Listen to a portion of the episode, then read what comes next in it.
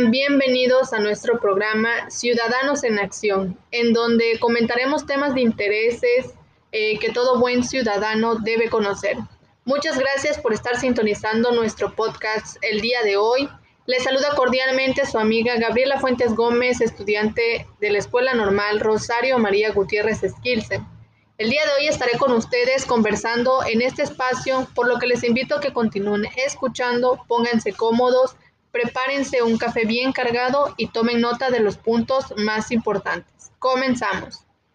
En esta ocasión no estaré sola, tenemos una invitada especial, la cual nos aportará más conocimiento para enriquecer este podcast con sus opiniones e ideas.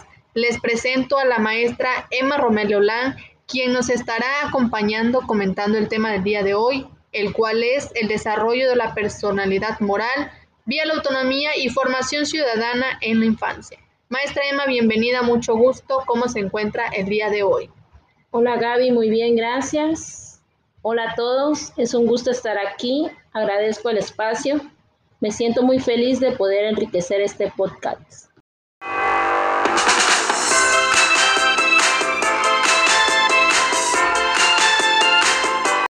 Y bueno, este, maestra, eh, usted como nuestra invitada especial, ¿puedo hacerle una pregunta para dejar medio picados a nuestra audiencia? Eh, que yo sé que va a ser un tema de interés para todos. Eh, dígame usted si puedo preguntarla. Sí. Bueno, este, yo le quiero preguntar a usted. ¿Cuáles son las diferencias de la formación ciudadana antes y ahora? Bueno, para mí la diferencia creo que radica en lo que es el tiempo. Cada día, cada mes, años son diferentes. No podemos estar formando ciudadanos con ideas o conocimientos de hace 50 años porque la innovación y la tecnología merita estar formando personas que sean capaces de poder desarrollarse en el mundo actual. Si bien hay otras cosas como los valores y principios que deben ser rescatados y no olvidarlos. En cada época vivida hay mucho que rescatar para enseñar para enseñarle a nuestros alumnos. No todo lo viejo es malo, ni todo lo nuevo es bueno. Es ahí donde nuestra labor comienza y no solo ver a nuestros alumnos como un trabajo, sino como lo que nosotros queremos para nuestro futuro. Ok, pues muchas gracias por esas palabras. Como pueden escuchar, hay muchas este, palabras claves dentro del mensaje de nuestra maestra. Eh, más adelante podrán ver cuál es la importancia de cada una de ellas. Y bueno, para, y bueno perdón, para continuar, este, vamos a, a tomarnos unos minutos y comenzaremos.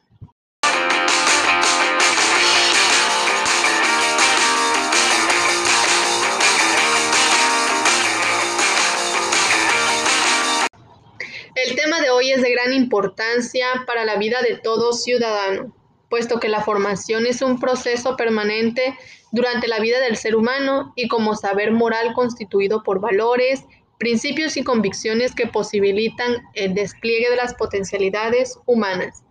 Para profundizar en el tema, pues es necesario comentar acerca de la autonomía, el desarrollo de la personalidad moral y ver la formación de un ciudadano desde la infancia. Estos conceptos podrán ayudarnos a entender de mejor manera el tema a tratar. Eh, pues, para comenzar, el desarrollo de la autonomía personal eh, es un objetivo prioritario en la educación de un niño.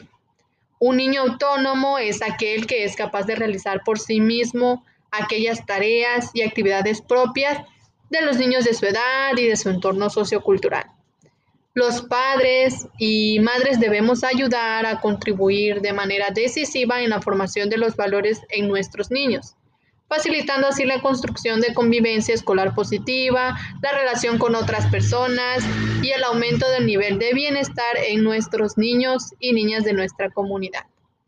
Los valores, eh, como sabemos, son muy importantes en la vida de las personas, pues ya que suelen mover la conducta y el comportamiento de las personas orientan la vida y marcan la personalidad. Estas son las reglas por las que una persona se rige en la vida. Nos marcan una línea de actuación. Nos impulsan a hacer o no hacer ciertas cosas. Están siempre presentes y determinan la mayoría de nuestras decisiones, ya sean pequeñas o muy importantes. Todas las personas tienen valores que les ayudan a orientar sus vidas, motivo por el cual eh, es importante que tomemos nuestro papel en serio de eh, ayudar al desarrollo con autonomía a nuestros adolescentes y niños.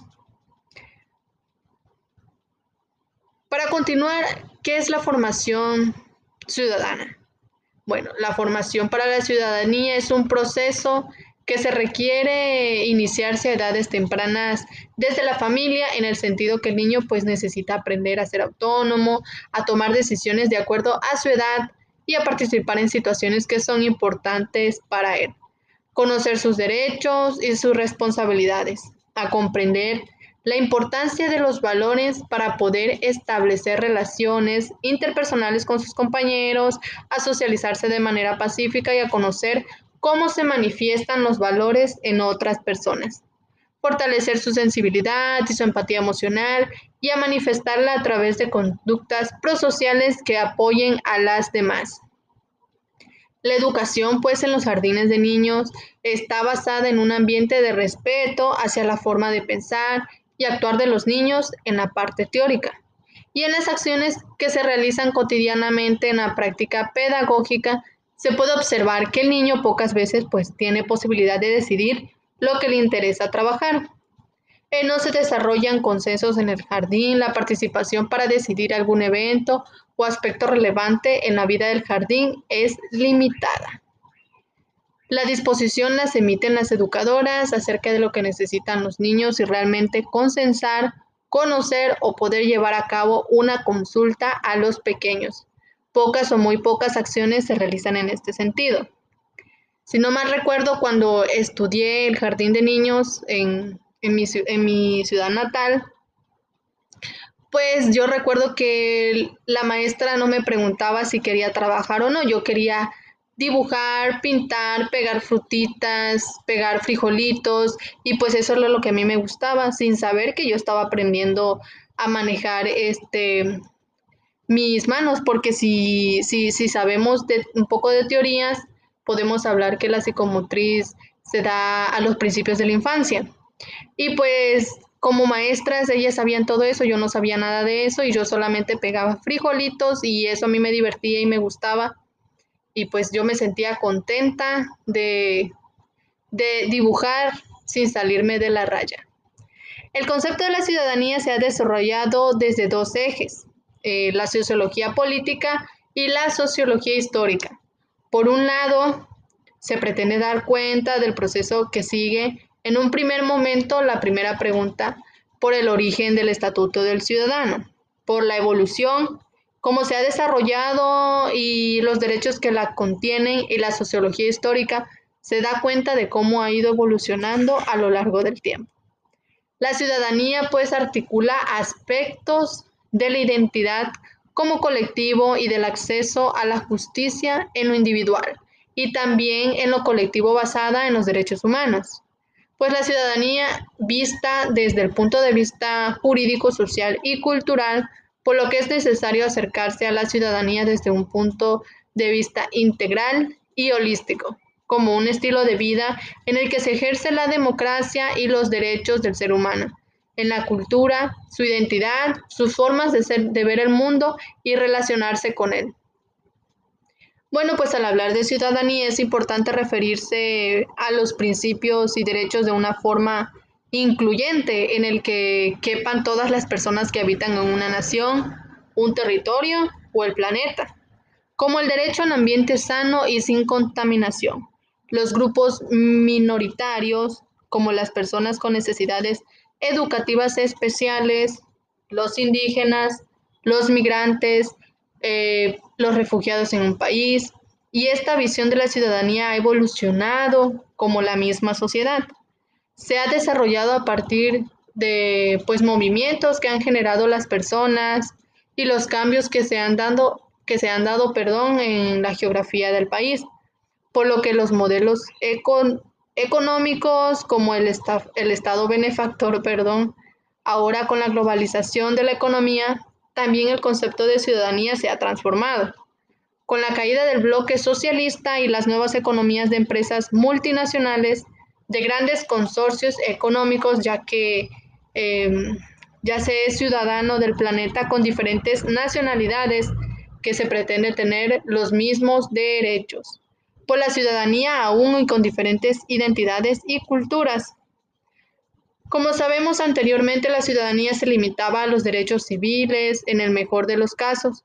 Ahora también se asumen los derechos sociales y los culturales, reconociendo pues que algunos derechos solamente están escritos pero no se desarrollan en el ejercicio de la práctica y de la acción eh, por no estar las condiciones organizativas, financieras y de formación necesarias para poder ejercerlos, como es el caso del derecho a una educación de calidad, a la salud y a la vivienda, a una alimentación nutritiva.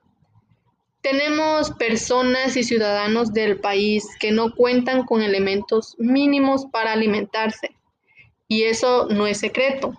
No, se, no ejercen su derecho a la salud y mucho menos a la educación como parte de los derechos sociales.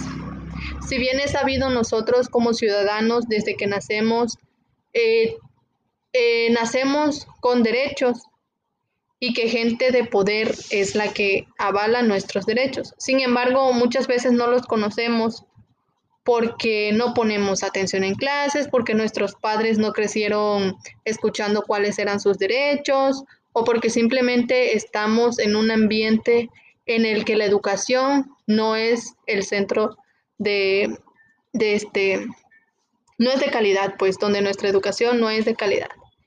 Y bueno, hablamos mucho sobre conceptos, muchas palabras que quizá no habían escuchado, se les hizo un poco complicado, pues ahora vamos eh, a tratar un poco más este tema con palabras que puedan entender.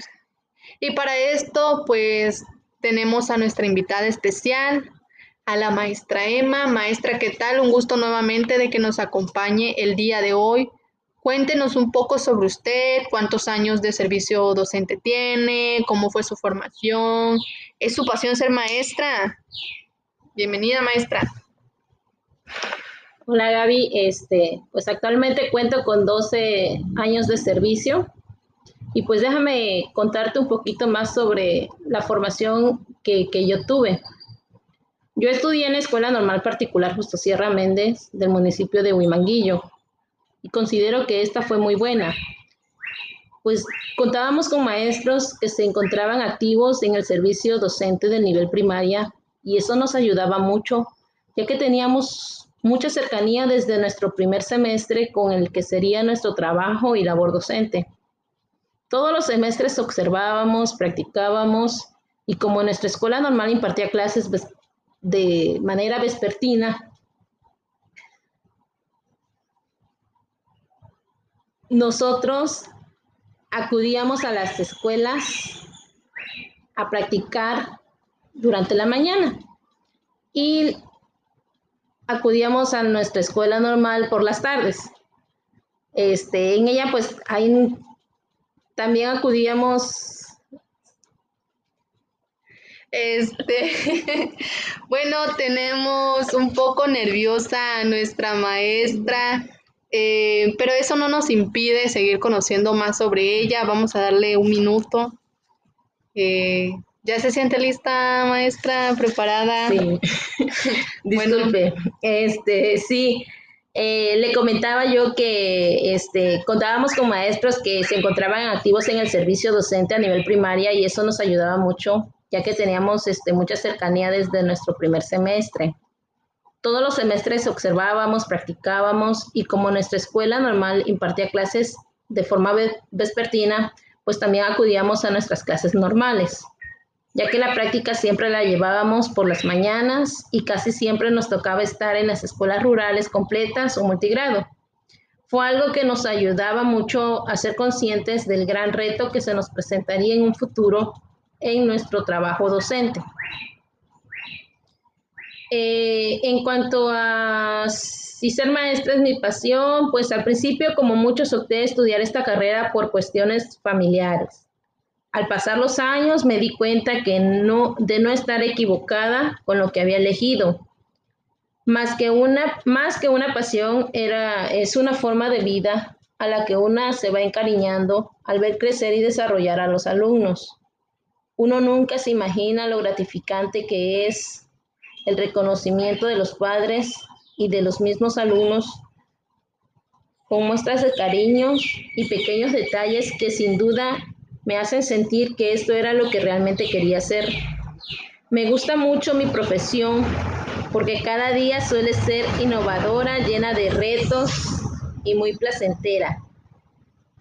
Para mí, cuando sé que lo que estoy haciendo es muy bueno y lo puedo constatar al ver a mis alumnos. Bueno, pues escuchamos un poco sobre la maestra, sobre su formación.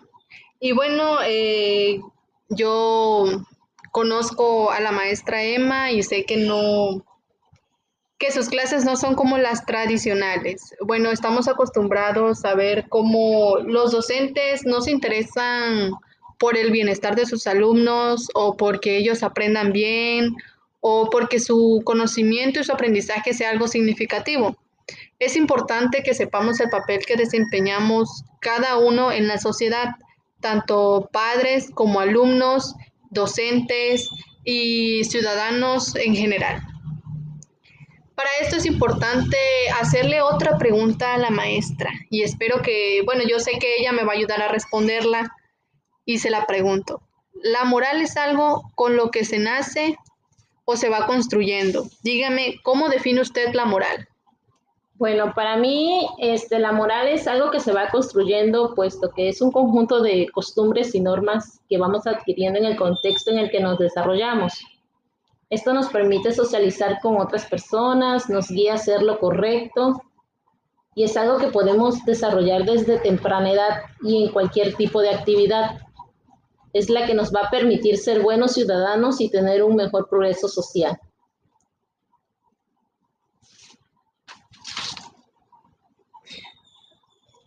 Bueno, este, pues escuchamos el progreso social. ¿Qué podemos entender por, por, progreso social, perdón? Bueno, el progreso social no solamente se basa en la economía, sino también en la capacidad que desarrollamos y habilidades que cada ciudadano debe desarrollar conforme eh, va creciendo. Esto servirá para que tengamos una mejor sociedad, un mejor crecimiento en el país y un progreso social, como lo menciona nuestra maestra. En la moral es algo importante que, bueno, yo les pregunto a ustedes, ¿es una capacidad o es una habilidad? Pensemos profundamente y es más, podemos preguntarle a un político, ¿conoce la moral? Y ustedes mismos podrán saber la respuesta de esa pregunta. Ellos dirán, sí, la conozco. Bueno, ¿dónde está? Porque no la veo. Entonces, estamos acostumbrados a ver cómo hay corrupción. Desde nuestra casa, desde nuestra propia casa, podemos ver cómo está la corrupción cuando mi hermanito le agarra cinco pesos a mi mamá, eso es corrupción, es robo, no tiene moral. Entonces, desde pequeños, la autonomía, las capacidades que vamos desarrollando y la moral, incluso los valores, deben de estar siempre presentes. Esto nos ayudará a tener un, este, una mejor vida, una vida plena, tanto como ciudadano, como esposa, hijo, amigo. Y bueno, ¿qué podemos saber esas palabras significan mucho, amigo, esposa, y pues también nos ayudará en el crecimiento profesional. Y bueno, maestra, yo le pregunto a usted, ¿qué le diría a los niños y jóvenes que nos escuchan? Bueno, pues de mi parte, pues invitarlos a trabajar en el desarrollo de la moral, comenzar desde cosas muy sencillas, el como ser honestos, generosos, leales, solidarios con aquellas personas que están a nuestro alrededor, evitar hacer el mal y más en estos tiempos donde la falta de valores y principios ha sido olvidada por la mayoría de los jóvenes y adolescentes. Hay que ser empáticos en la actualidad y trabajar en conjunto con los buenos consejos de nuestros adultos y la innovación de nuestros jóvenes para obtener un mejor resultado en nuestro futuro. Excelente. Bueno, esas palabras de la maestra podemos rescatar la importancia de escuchar los consejos. Eh, si no mal recuerdo, mis padres siempre me aconsejan de tomar buenas decisiones, a pesar de que todavía soy estudiante de la licenciatura en educación primaria. Escucho sus consejos, así tenga 20, 25, 30 años, es importante que aprendamos a escuchar. Eh, la formación ciudadana no simplemente se trata de ir a la escuela, y hacer nuestras tareas, cumplir con nuestras obligaciones y actividades, sino también aprender a escuchar, aprender a hacer y a tomar decisiones que más adelante pueden este, favorecernos o no. Yo le pregunto, y esta va a ser la última pregunta para nuestra invitada especial, y es, ¿cómo se trabaja la formación ciudadana? Bueno, actualmente se le ha dado un papel muy importante en la formación de competencias ciudadanas. Y bueno, Gaby, tú te preguntarás cómo lo hacemos dentro de las escuelas. Pues a través de actividades fomenten acciones como respetar al otro, solidarizarse con los compañeros, cumplir deberes, resolver conflictos que suelen pasar durante la jornada escolar de manera justa tener convivencias pacíficas con los compañeros sin importar el sexo, el color de piel, el nivel económico o religión. Esto nos permite a nosotros como docentes desarrollar en nuestros alumnos un conjunto de competencias, de conocimientos, habilidades y aptitudes que le van a permitir tener una relación con otros de manera pacífica.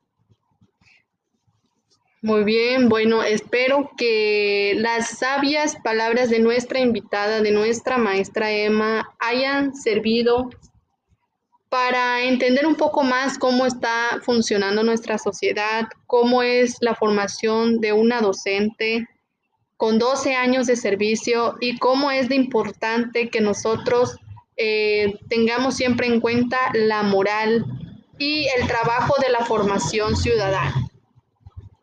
Eh, bueno, pues para concluir, agradecemos la participación a la, a la, maestra Emma y por supuesto a todo nuestro público que hoy nos acompañó a lo largo de este podcast.